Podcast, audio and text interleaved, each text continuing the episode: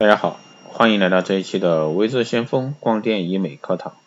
啊，今天这一期节目呢，给大家来聊一下这个吸脂减肥手术的一些误区。那其实关于吸脂减肥呢，之前也讲，瘦为美的一个时代呢，啊，女性朋友为了拥有一个苗条的身材，运动即使减肥茶、减肥药啊能犯上阵，但是呢，效果呢微乎其微。于是呢，我们就会把目光投向吸脂手术。那关于吸脂减肥呢？各位了解多少？真的准备好了吗？下面就给大家来聊一下常见的误区啊，三大误区。误区一呢是吸脂手术很危险。一谈到吸脂手术呢，很多人首先想到的是危险。任何手术呢都存在一定的风险，关键要看风险的大小。那经过二十多年的发展呢，吸脂手术风险大大降低，早已是相当成熟的一个美容手术。其创伤出血呢，术后的并发症呢较以前大大减少。目前呢，选择较先进的吸脂术是选择钝性啊小口径吸吸头的一个低负压超声吸脂，主要的优点是由抽吸部位平整，创伤小出血少。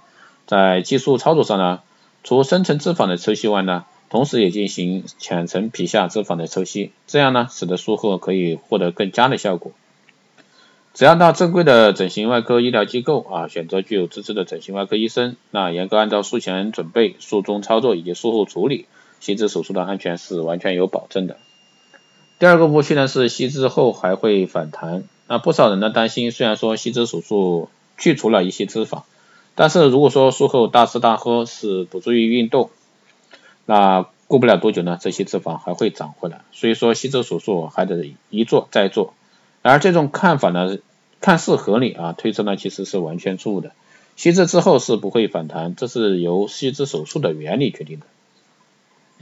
那原因呢是人体的脂肪细胞分为两种，一种是浅层脂肪，分布在全身各处，对能量代谢较为敏感，通过及时运动等较容易减掉。另一种呢是深层脂肪，主要分布在腹部、腰部、臀部、肩膀啊、大腿、小腿、下巴等部位。那消耗呢异常缓慢，很难去除。而吸脂手术呢，主要针对的就是深层脂肪进行的。深层脂肪的细胞数目呢是一定的，人的胖或瘦呢，主要是由细胞的个头大小决定的。当吸脂手术将深层脂肪抽吸后呢，其数目就会大大减少。即使以后细胞个头啊再胖，也极其有限。这就是为什么许多进行了吸脂术的吸脂术后的人发现啊。即使他们放心啊大吃大喝，那体重呢确实有明显增加，但吸脂吸脂肪的部位呢并没有明显的胖起来根本原因，所以说不能放心大吃大喝，否则的话体重反而会加重。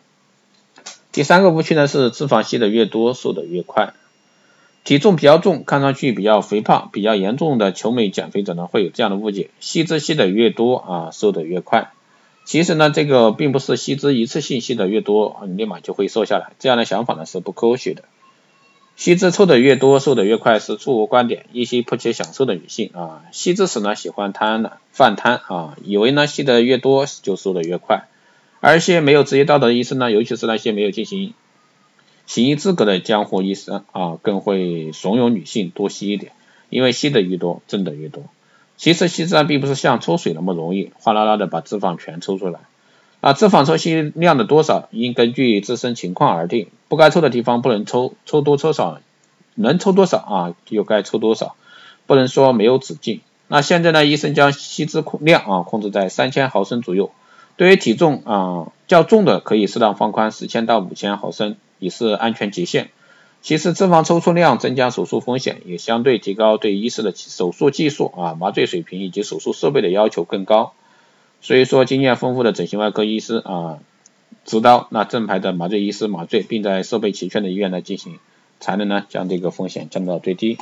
以上呢就是从三个啊这个常见的细致误区来给大家讲解，希望呢对想要做这个吸脂减肥的女性朋友来说。仅供一个参考，希望在这块有所了解以后呢，你再去做这方面的手术。好的，这一期节目就是这样，谢谢大家收听。如果说你有任何问题，欢迎在后台私信留言，也可以加微之先锋老师的微信二八二四九八六七幺三二八二四九八六七幺三，备注电台听众可以快速通过。更多内容欢迎关注新浪微博微之先锋，获取更多资讯。如果说你对我们的光电医美课程、美容院经营管理、私人定制服务感兴趣的，欢迎在后台私信微之先锋老师报名。如果说你们觉得这篇文章还可以的，欢迎在后台打赏。好的，这一期节目就这样，我们下期再见。